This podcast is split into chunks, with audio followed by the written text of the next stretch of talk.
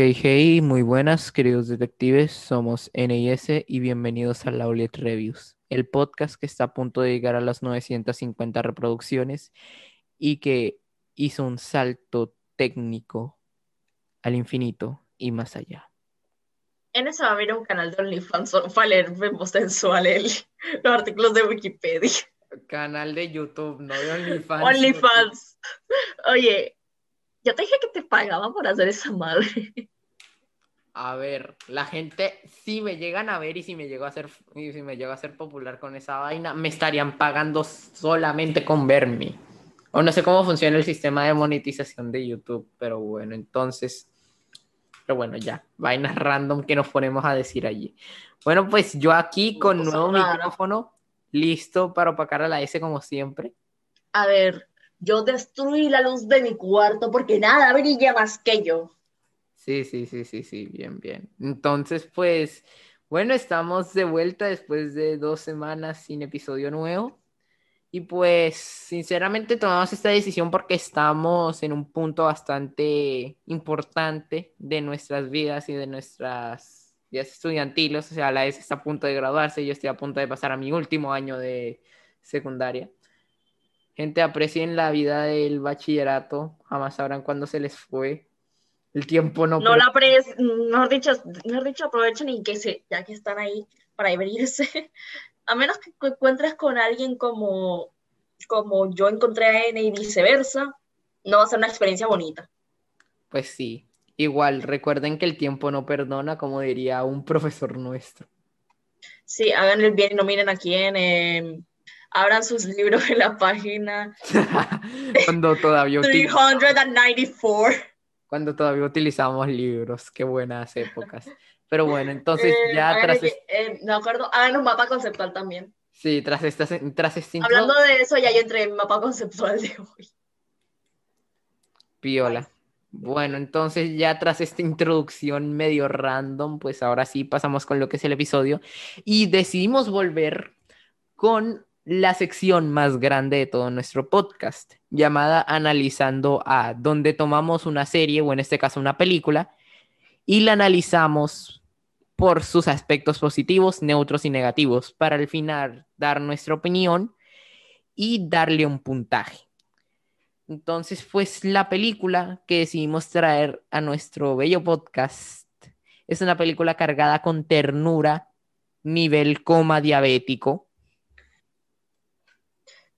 Entonces, pues la película ya sin nada más que alargar redoble de tambores en el aire porque me dolieron los dedos cuando lo hice la vez pasada. Entonces, Oh. la película que vamos a reseñar en esta ocasión es Ponyo.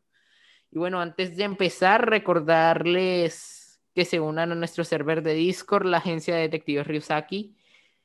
Pues el link está en nuestra bio de Instagram. También síganos en Instagram, estamos como arroba Reviews. No montamos nada desde el 24 de diciembre, pero bueno, ahí estamos, ahí existiendo. Entonces, pues, Procedía, nada más ¿no? que agregar, podemos empezar. Gake no Ueno Ponyo, mejor conocida como Ponyo y el secreto de la sirenita o simplemente Ponyo, es una película animada creada por Estudio Ghibli y dirigida por Hayao Miyazaki, director de otras películas como El viaje de Chihiro, Mi vecino Totoro o la ya reseñada en este podcast El increíble castillo vagabundo, que vayan a escuchar ese episodio que está chido. La historia trata sobre una criatura marina similar a un pez dorado llamado Ponyo, quien conoce y traba amistad con un niño de 5 años llamado Sosuke. Por fin. Por fin. y desea convertirse en niña. Bueno, cabe aclarar que esta historia está basada en el cuento de La Sirenita de Hans Christian Andersen. La diferencia principal con el, con el cuento de La Sirenita de, Hans De Christian Disney. Andersen. de Disney y de Hans Christian Andersen, porque la verdad uno se toma más de referencias con la de Disney, es el hecho de que eh, la niña, si llega a conocer primero al, vamos a decir entre, entre comillas, interés amoroso, porque en realidad no lo es, es más bien una amistad, eh, entabla, entabla la amistad antes, en vez de simplemente irse porque está bonito. Entabla amistad, eh, se hace cier- hay cierta evolución y tiene ciertas experiencias con el niño, se puede comunicar bien con él. Eh, y si bien deja a su familia, no deja en sí a su familia atrás, sino como que la familia le da cierto apoyo. Y pues la diferencia principal con el cuento de Hans Christian Andersen, vamos a explicar brevemente de qué va de básicamente los eventos de la historia, es que la sirenita Hans Christian Andersen trata de esta sirenita, la cual se enamora de un príncipe y esta va donde una bruja a donde la bruja malvada y esta le dice, bueno, puedes, eh, puedes ir con él, puedes tener piernas, pero eh, me tienes que dar tu voz y me tienes que, y tus piernas van a doler. Con todo el dolor del alma fue para allá para que el príncipe nunca se enamorara de ella, sino que se casara con otra. Y llegan las hermanas de la sirenita con el Calos, porque le dieron su a la señora para poder matar al príncipe y al final no lo mata y se vuelve espuma. También mantiene ese elemento en la película, pero no se muere la niña, sino como que... Gracias a Dios, porque si no sería una película muy turbia, casi tanto como el... casi tanto como la tumba de las luciérnagas. Sí. Pero bueno, ya ese es, otro, ese es otro tema. Y hablando de Disney y de anime, no sé si ustedes se llegaron a enterar de que más o menos, yo esto lo vi por un meme, que Disney montó un corto con un personaje que tenía un cuerpo muy irreal, o sea, más o menos ustedes saben las proporciones ya medio idealizadas que tiene pues la industria de la moda y que ahora se están cayendo por el tema de body positivity, pero todavía siguen estando muy presentes, que son el típico 90, 60, 90. O figurar reloj de arena ya en forma más coloquial. Sí, entonces más o menos explicándoles es que las mujeres 90, 60, 90 tienen 90 centímetros de busto, 60 centímetros de cintura y 90 centímetros de cadera. Ahora imagínense a alguien con 60 centímetros de busto, 50 centímetros de cadera, pero con 120 centímetros, no, que 60, que 50 centímetros de cadera, que de cintura, es de cintura. Y 120 centímetros de cadera, o sea, es más o menos como si tú pusieras un vaso de plástico sobre una olla a presión con la que tu mamá hace el caldito de pollo cuando hablando estás de eso, hablando de eso, em, esa olla fue la que yo utilicé esta, esta mañana para hacer, eh, o sea, no la hice yo, la hizo la nana. Em, sopa de guandul, sancoche guandul en la cosa. Ah, piola. Bueno, entonces es como que la gente no dijo absolutamente nada y es como que toda la gente fanática de la mía se quedó como que, espérate, ¿qué está pasando aquí? Se quejaron de Satichan a mitad de año del año pasado. ¿Y se quejaron? De que la sirenita iba a ser afroamericana. No, y aún va a ser, de paso. Pero, o sea, sé que, y pues, primer, número uno, Jackson You no se va a aparecer, va a ser afroamericana. Jackson You parte dos, la original es rubia. Entonces es como que la gente está, la gente fanática del anime está tildando hipócritas a la gente que criticó a Usaki-chan en primer lugar. Porque no criticaron la acción de Disney, o sea, no criticaron al personaje de Disney. Cuando el diseño del personaje de Disney es 20 veces más irreal que el de Usaki-chan. Al menos Usaki-chan tenía una cintura, una cintura decente. Exactamente, aunque Pero bueno, en, fin, la hipotenusa. Sí, sí, sí, sí, sí, sí, sí, sí, ya nos estamos ampliando demasiado. Bueno, entonces, más o bueno, entonces ya sin nada más que agregar, podemos pasar ahora sí a los aspectos positivos y queremos empezar con la música. Como siempre, Estudio Ghibli mostrando porque son de los mejores estudios de animación de todo el, todo el tema de anime por sus increíbles soundtracks y esta película no es la excepción.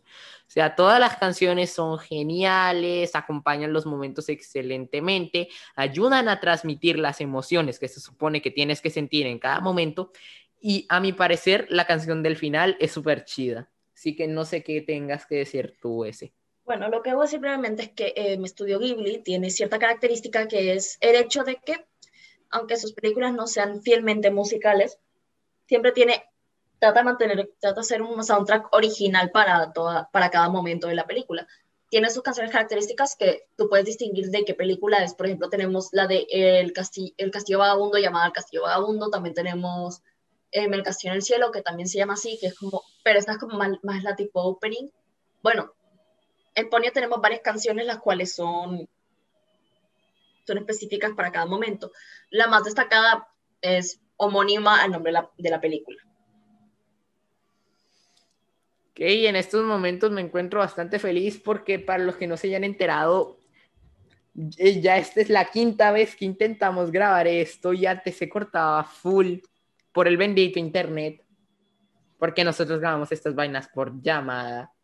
Entonces es como que Ah. ahora no se cortó y estoy muy feliz por eso. Tanto que te voy a hacer un pequeño aporte, y es que uno de los temas más reconocidos de la película de El Castillo Vagabundo es Merry Go, La- Merry Go Round of Life, que es un temazo, es un temazo reclásico. Entonces, pues sí, queríamos recalcar que Studio Ghibli, como siempre, se puso la 10 con la música y es súper nice. Entonces, pues ahora sí, continuemos con los paisajes. Ah, procede. A ver, Studio Ghibli generalmente se caracteriza porque todas sus películas tienen un acabado tanto en el soundtrack como en la animación, como en la ambientación. Excelente. Y esta película no es la excepción. Todo el pueblo en el que vive Sosuke es hermoso. Increíblemente hermoso. La casa girasol es increíble. La primaria de Sosuke, aunque no se vea mucho, se genial. La ambientación cuando todo el pueblo se está inundando por el surgir de Ponyo, niña, es genial. Cómo vemos que el pueblo está sumido en el caos, como todo llueve, como la lluvia es tan intensa y cómo el mar va subiendo, que todos están preocupados, todos están como en modo evacuación y eso también lo vemos en Lisa, la madre de Pon- la madre dice de Ponyo, de Sosuke, que se va yendo a modo Rayo McQueen, modo no me importa, yo tengo que llegar a mi casa como pueda. Entonces es como que súper nice. Aparte de que también los paisajes después de la inundación, todo el tema de como si fueran, como si fuera a estar dando un paso por el río Magdalena. Entonces eso es como que súper bonito. Los diseños de los personajes están bacanísimos. Y una cosa que tengo que decir. Yo también quiero a todas las ponjos. No eres solo tú, Sosuke. Yo también quiero a todas las ponjos. Oh, que sí, son una- es que sí, la niña es muy adorable. Sí, a ver, la ponyo ranita es adorable, la ponyo pescadito es adorable y la ponyo niña también es adorable. Entonces, no hay punto medio. Entonces, no sé qué tengas que decir tú. Bueno, con respecto al paisaje, también Studio Ghibli tiene cierta paleta de colores bastante característica. Eh, no se basa tanto en mantener como que mantiene los tonos vibrantes, pero los, pero como con un filtro, como un filtro que lo hace un poquito más bajito. Los colores, o sea, no están satur- no están tan saturados para, para tú decir, me estoy quedando ciego viendo esta película, pero tampoco están tan opacos para decir que la película tiene eh, una imagen bastante oscura para lo que es una, una historia bastante adorable. Infantil. Exacto. En sí las historias de Studio Ghibli tienen como esa, esa, esa misma paleta de colores porque en sí las películas van dirigidas principalmente a un público infantil. Sin embargo, eh, si hay algunas como, las, como el, eh, el Castillo en el Cielo que sí mantiene como unos tonos más, más oscuros, también la Princesa Mononoke, pero esto es debido a que ma- la mayoría de la película se hace de noche, Ajá. ya que los demás son en, son o en mundos fantásticos o se hacen de día. ajá. Entonces los colores tienen que resaltar. Aparte de que una, aparte de que una cosa que quiero resaltar, la madre de Ponyo se me hizo muy atractiva por alguna razón, grama mare. Es el único personaje del que podemos hablar así, la verdad. Exactamente, el resto son tan wholesome que no se puede, por Dios. Ajá. Bueno, procediendo entonces a eso, pasemos a un punto bastante similar, la animación. Nuestro querido estudio Ghibli tiene esta característica de que su animación en los 2000, 1990 y pico está mejor que la de la actualidad. ¿Por sí, qué? Muchísimo mejor. O sea, sé que ya se volvió como medio recurrente que yo critique la animación de Black Clover y todo, pero a ver, eh, Pierrot no es que se especialice mucho en buena animación. Más o menos podemos ver eso con Dragon Ball Super, que el capítulo 5 es inmirable. Pero bueno, entonces, la animación de Studio Ghibli para Ponyo es una machera, o sea, es súper genial. Es súper fluida, tú sientes que estás viendo las vainas a 60 FPS, más o menos combinando aquí términos gamer con, con el mundo de la cinematografía. En 4K Full HD. Exactamente. O sea, literalmente, cuando vemos, ya cuando está Lisa y Soske cruzaron pues por el caminito ese del barco, cuando ya van llegando pues a la cima de la casa, y es cuando, ahí es cuando vemos cómo Ponyo sale del mar con todos esos gigapescados y literalmente siento que si yo pasase Ponyo por un programa que yo tengo ahí para sacar cada fotograma de la bendita película, siento que me saldrían como mil de lo bien hecha que está para los que no entiendan un poco de un poco de tema de cinematografía y todo, pues más o menos todo el tema de cada cuadro, o sea, para ver la animación se tiene que correr a 15 cuadros por segundo, más o menos. Entonces, entre más cuadros por segundo haya, más fluido se va a ver todo. Entonces, pues eso es lo que hace tan atractivo a, Studio Ghibli, que tienen una animación muy buena, yo diría que de entre 30 y 60 FPS y pues eso quería recalcarlo, la animación es súper fluida, se ve súper bien. Entonces no sé qué quieras añadir tú allí. A ver, em, en sí, también, como dije, ya la animación en Studio Ghibli es bastante característica por tener muy buena calidad a pesar del paso, a pesar del paso de los años. Eh, debe aclararse que Studio Ghibli es uno de los estudios que más especializado está con animación tradicional siendo actualmente el único que aún no había hecho animación en 3D. Sin embargo, ya aún va a salir una película que va a usar esta misma animación por computadora. Eh, esperemos que Studio Ghibli mantenga su, esencia en animación tradicional porque la verdad eh, le deja muy buena calidad a las películas y se nota mucho el amor. Entonces, pues ya pasando al siguiente punto, esto más o menos queremos hablar también de la enseñanza que te deja la película, porque esta película inventó el ambientalismo antes de que Greenpeace lo pusiera en, boca de todos y antes de que Greta Thunberg lo hiciera popular en Instagram y en Twitter.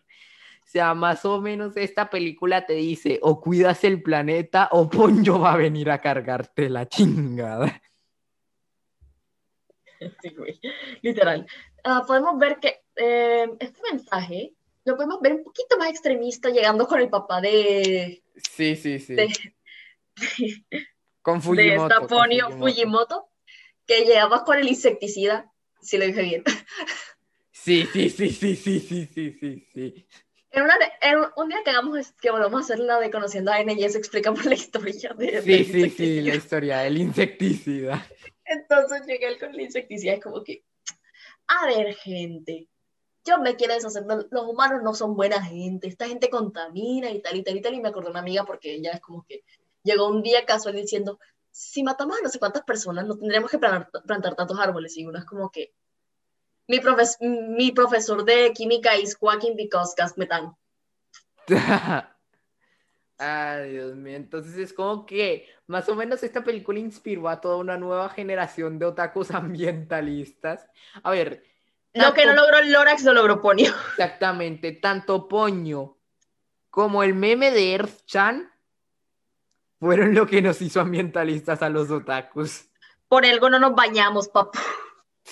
El ahorro del agua es clave ahorrar agua. Lo que no ahorramos es luz porque nos pasamos viendo anime hasta las 4 de la mañana. Lo que no nos consumimos en recursos hídricos, no los consumimos en recursos carbónicos. Sí, güey, literal. Ah, pero ah, bueno, eh, sean otakus, no se bañen, ahorren agua, eh, vean anime, vean a Ponyo. A ver, bañense, eh, pero cada tres días. ok, no jodas. Bañense, y si se van a bañar todos los días, que si pongan una canción que dura tres minutos y eso es todo lo que se tienen que bañar. Ajá. De paso, esa era la lógica cuando yo, tenía, cuando yo era chiquita, no podías tomar baños más, de, más largos de dos minutos. Ah, bueno, lo que... Eh, empezando a hacer otaku desde tiempos inmemorables. Exactamente. Pero, pero bueno, toma en cuenta que somos colombianos. aquí uno se cría viendo cuentos de los hermanos Grimm. Sí, sí, sí, sí, sí, sí, sí los sábados y domingos a las 8 de la mañana y como que... ¿Qué 8? 6 de la mañana. Bueno, bueno, 6 de la mañana y todo como que... Ojiwo, Anonijiwo, y no me sé la canción.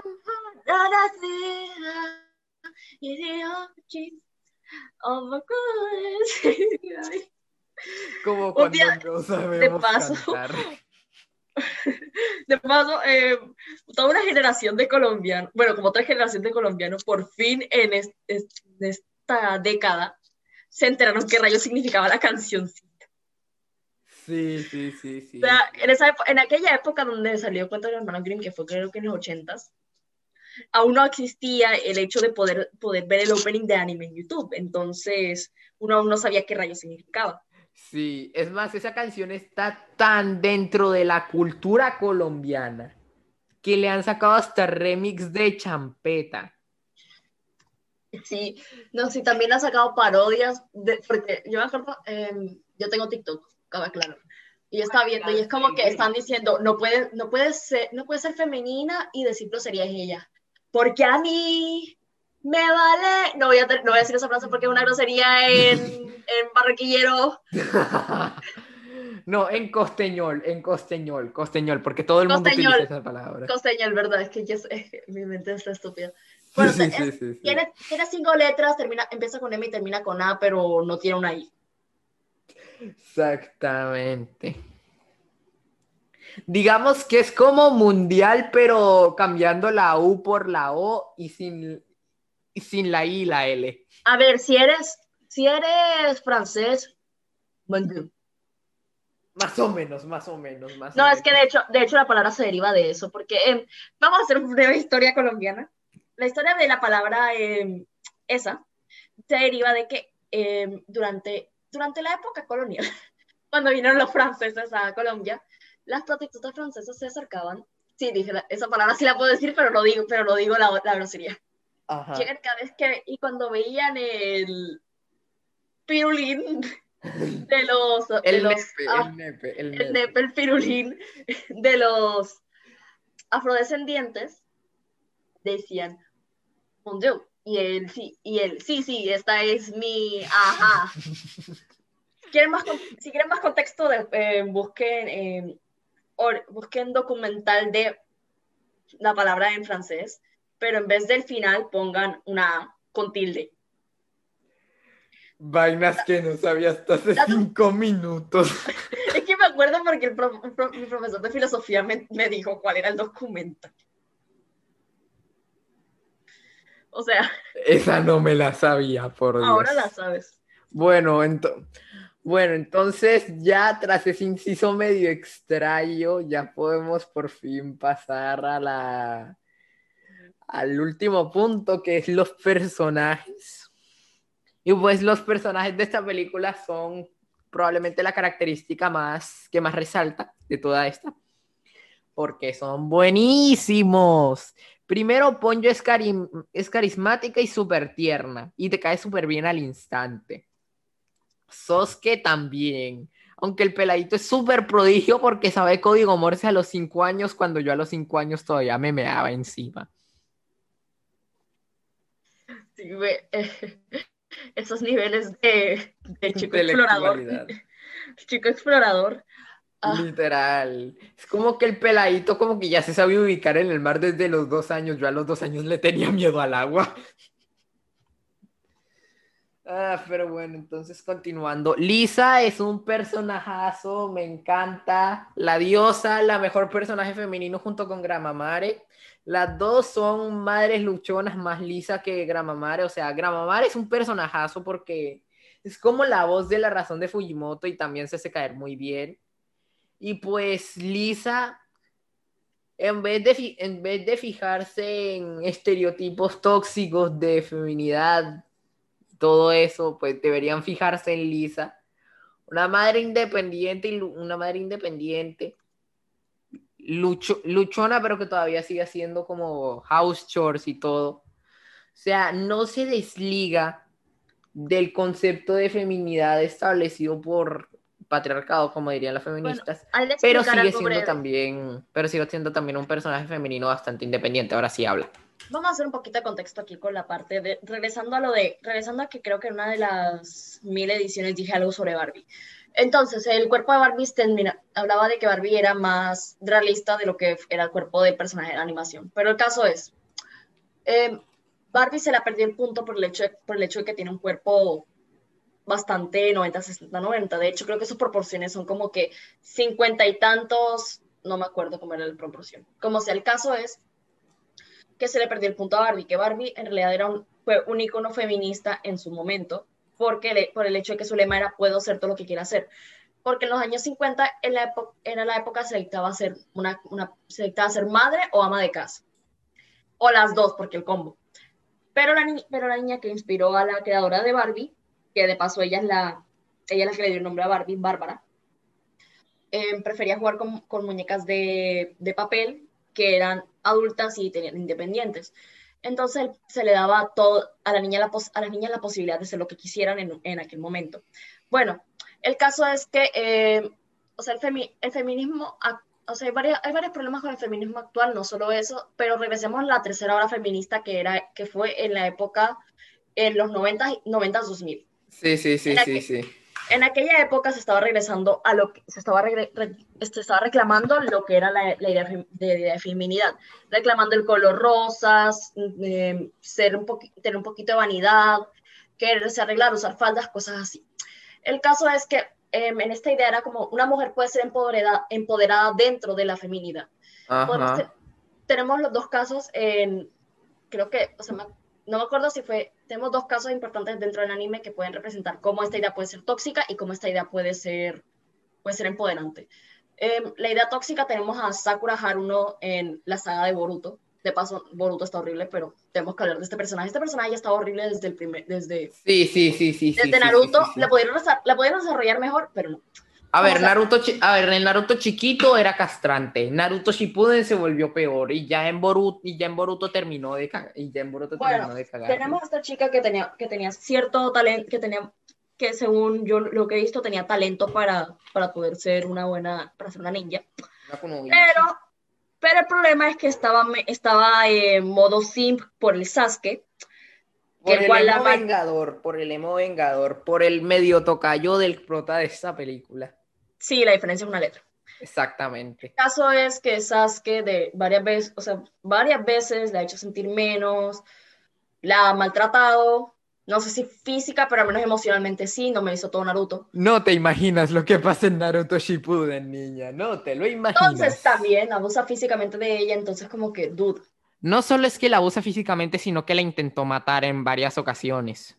Y bueno, entonces, entonces cuento que en Boruto ella se vuelve una madre ama de casa y, en ese, y ahí se deja también, igual que en las últimas, que en los últimos dos, se deja desempoderar siendo dentro siendo ama de casa. Sin embargo, tenemos otro caso que creo que N va a entender con F es igual a E, es igual a fuerza ah, igual a masa okay, por okay, sí, sí, sí, sí, sí, Full Metal Alchemist. Espera, espérate, ¿de cuál es, de cuál vas a hablar? ¿Vas a hablar de, de la mamá, de, creo que de los pro, la mamá de los protos, creo que Esta Trisha, Trisha, Trisha, sí, sí, sí, sí, sí. Entonces, sí, Ella, es una ella es una madre ama de casa que se enamora de este hombre.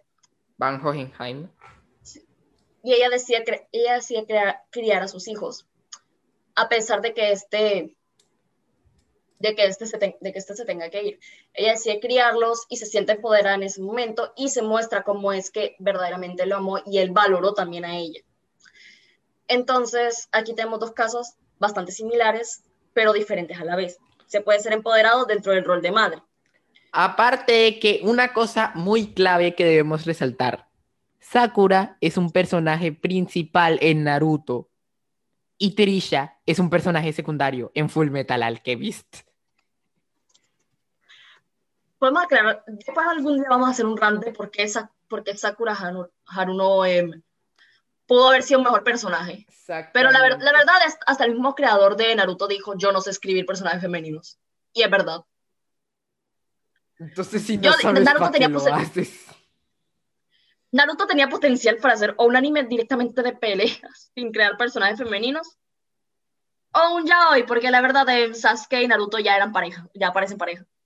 El Narusazo es canon. El Narusazo es más canon que Narujina, ¿vale? Sí, o sea, técnicamente los chips con los que terminaron Naruto y Sasuke sí quedaron horribles. Hubiese, hubiese quedado mejor que hubieran terminado como un yaoi. Hasta, lo, hasta los propios fanáticos lo dicen. Los fanáticos lo saben, el mismo creador lo sabe. De hecho, el creador creo que era, creo que es Narusa su shipper.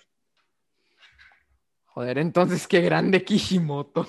De hecho, hay, un- de hecho, hay rumores de que eh, Naruto y Sasuke iban a ser pareja, pero no lo iban a dejar publicarlo si, si eran pareja y tampoco iban a animarlo si, eran pare- si, si Naruto no terminaba con, con Hinata y Sasuke con Sakura. Y era como que. Bueno, em, representación, representación LGBT. Díganme quién fue el tipo que hizo eso para mandarle a piedrazos, por Dios. Oh, no, no, no, La- no, no, no tanto, no tanto, no hacemos La parte del... verdad es que, a ver, Naru, a ver, Naruto tenía más potencial. O sea, hubiera, Sí, sí, sí, más tenía potencial, pero igual, lo de los piedrazos lo decía, lo decía en chiste, no, no soy fan de, no soy, no hago parte del fandom tóxico de Shingeki que se queja, que se queja por el CGI de la última temporada. Me acabo de acordar ahora del bailecito. Es que literal también se están quejando en TikTok de un bailecito que se había salido con el himno ese. Pero, el Ah, está, pero el bailecito está wholesome, la verdad. Ay, bueno. Entonces, pues sí, ya vemos que Lisa entra en el rol de, pue- de puedo ser una mujer empoderada dentro de mi propia feminidad y todo. También, también vemos a las viejitas del, de la casa Girasol que sirven más como alivio cómico. En especial esta viejita, la que era full amargada, creo que se llamaba la señora Yoshi, Toshi, creo, algo así. Entonces es como que me gustó muchísimo, la, me gustó muchísimo los personajes porque estuvieron súper buenos, aunque el mejor personaje de la película sinceramente es Fujimoto. Fujimoto empieza siendo un padre desconfiado de los humanos porque contaminan y todo y más o menos es como el Greta Thunberg versión hombre, pelirrojo y que sea un poquito más bonito que la pela. A ver. El man está. El man está. eh, no, te quiere discutir, pero a ver. no. El man tiene presencia. Exacto. Eso Es que no me llevo lo con no, negar. yo me meto tratando de no decir la palabra. El insecticida. Eso algún día tenemos que decirlo. De nuevo, eso lo vamos a contar, eso lo vamos a contar en otra anécdota. Sí. Bueno, entonces continuando con Fujimoto, entonces pues vemos que este man es un- como un super mago del mar, que puede hacer que la vida en el mar aumente y que también el y que pues también aumentar sus propias habilidades. Y vemos que Al al principio es muy estricto con su hija porque ve como que todos los humanos contaminan y todo. Entonces, cuando Ponyo se encuentra con Sosuke, entonces vemos como él como que intenta recuperarla a todo costo. Pero vemos que ella como que ya forma un lazo bastante fuerte con Sosuke y ella, es, y ella escapa. Y es ahí cuando se forma el megapeo por la mega inundación que se tira el man. Entonces, ma- entonces pues más o menos el man como que se empieza a preocupar, se contacta con Gramamare y Gramamare como que le dice que hagan la prueba, que es que si Ponyo de verdad quiere, si Sosuke de verdad quiere a Ponyo, pues esta se podrá convertir en humana renunciando a sus poderes, pero que si no se volvería en espumita, como la novela original de Hans Christian Andersen. Entonces, pues ahí vemos como todo el viaje de Ponyo y cómo Fujimoto va empezando a entender que los humanos no son tan malas personas después de todo, para que al final, para que al final le diga a Sosuke, y cito textualmente, intenta recordarme de una manera como linda, si puedes. Cuida a Ponyo por mí. Entonces vemos que él pasa de ser una persona bastante amargada con el mundo a ser como que alguien que ya entiende a los seres humanos. Y pues entonces, mm, pues entonces el personaje de Fujimoto me gustó. Entonces no sé qué tengas que decir tú sobre Fujimoto. Lorax tiembla. nice, nice, nice, nice. Entonces, pues bueno, ya esos fueron todos los puntos que teníamos que recalcar. Siento que nos la pasamos ahí contando vainas random más que hablando Es que este propiamente de capítulo hubiera durado como 15 minutos de no ser por eso. Más o menos. Entonces, pues ya ahora sí pasamos a la conclusión y rating. Entonces, como siempre, voy a ir yo primero. Entonces, Ponyo es la mejor película animada que me he visto y entra dentro de mi top 10 de películas favoritas en la que se corona al, en la que se corona en la cima Baby Driver o Baby Aprendiz del Crimen. Entonces, pues me encantan sus personajes, en especial Lisa, Gramamare, y bueno, en todo, todos en general. Y sus paisajes son de los más hermosos que he visto, junto con los del Castillo Vagabundo. Por eso, y porque todos son bien jodidamente tiernos, le doy un 10 de 10. Ponyo es una historia adorable y dulce, con escenas visuales bastante hermosas y una excelente animación a pesar de la época, porque sí, eh, cabe recalcar, Estudio Ghibli hacía animación de calidad de 2016 en dos, como en los 2000. En 2008, 2009. Ah, ahí sí está más decente. Porque en realidad, de, porque de nuevo, la de eh, El Castillo Vagabundo tenía muy decente para el 2003. Ujú. El caso es que le doy un 10 de 10, como la mayoría de las películas de Estudio Ghibli. Entonces, pues bueno, esto ha sido todo por esta semana. Esperamos que les haya gustado. Les recordamos de nuevo unirse a nuestro servidor de Discord, la agencia de detectives Ryusaki. El link está en nuestra bio de Instagram. También síganos en Instagram, estamos como arroba. Y pues nos y pues recuerden seguir siempre investigando tanto como nosotros lo hacemos para traerles este contenido auditivo y nos vemos dentro de dos semanas con la programación habitual. Entonces, NIS se despiden. Adiós.